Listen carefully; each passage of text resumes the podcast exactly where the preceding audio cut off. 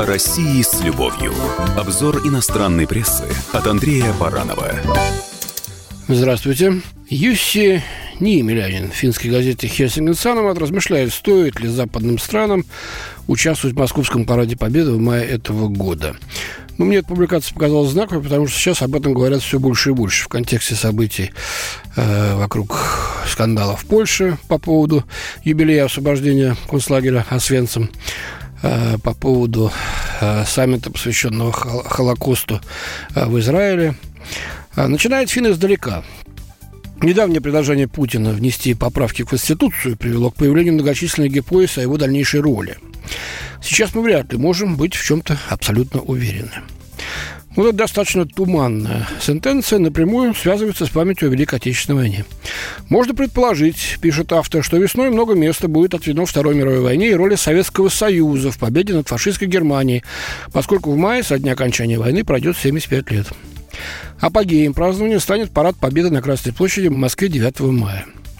Западные страны должны решить, примут ли они приглашение на парад, потому что различия во взглядах на ход истории обостряются. Это правда. Вот что пишет финский журналист. Победа во Второй мировой войне всегда была для русских важным событием и поводом для гордости – Делая акцент на победе в войне, Россия преследует много целей во внутренней и внешней политике. Руководство России продвигает свою точку зрения на войну и подчеркивает непогрешимость Советского Союза сильнее, чем раньше. Дело не в погрешимости. Было допущено много ошибок, их никто не скрывает. Были и преступления, за которые конкретные виновники понесли наказание. Это я от себя уже говорю. Мы просто просим не искажать правду о войне и не забывать о том, кто сломал хребет-то немцам, кто вообще освободил Европу от фашизма.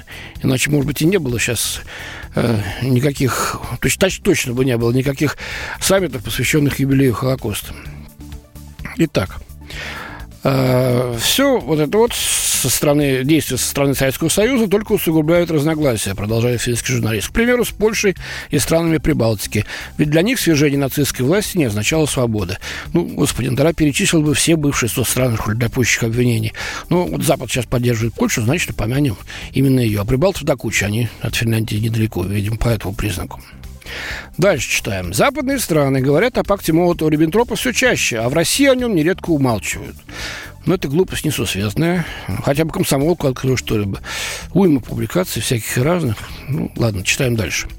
Даже Европарламент объявил пакт причиной начала войны. Раздраженная этим Россия начала кампанию против Польши, назвав страну частично виновной в войне.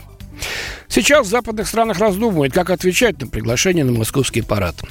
С одной стороны, для больших стран победа во Второй мировой – пример сотрудничества, что является важной причиной принять участие. Путин это знает. С другой стороны, странам нужно подумать о том, насколько они солидарны со своими нынешними партнерами, например, с Польшей. Правда, пока еще неизвестно, кого Россия собирается пригласить. Например, пока не сообщается, получила ли Финляндия официальное приглашение. Ну, а вот такая, значит, публикация. Я думаю, что из европейцев пригласят всех. Каков будет уровень делегации, решать им самим. А уж мы тогда посмотрим, кто именно приедет, что заявит. И на основании этого сделаем вывод о том, на чью сторону победители нацизма или тех, кто воевал против Советского Союза, стали современные политики, лидеры государств. Спасибо, с вами был Андрей Баранов. О России с любовью. Обзор иностранной прессы от Андрея Баранова.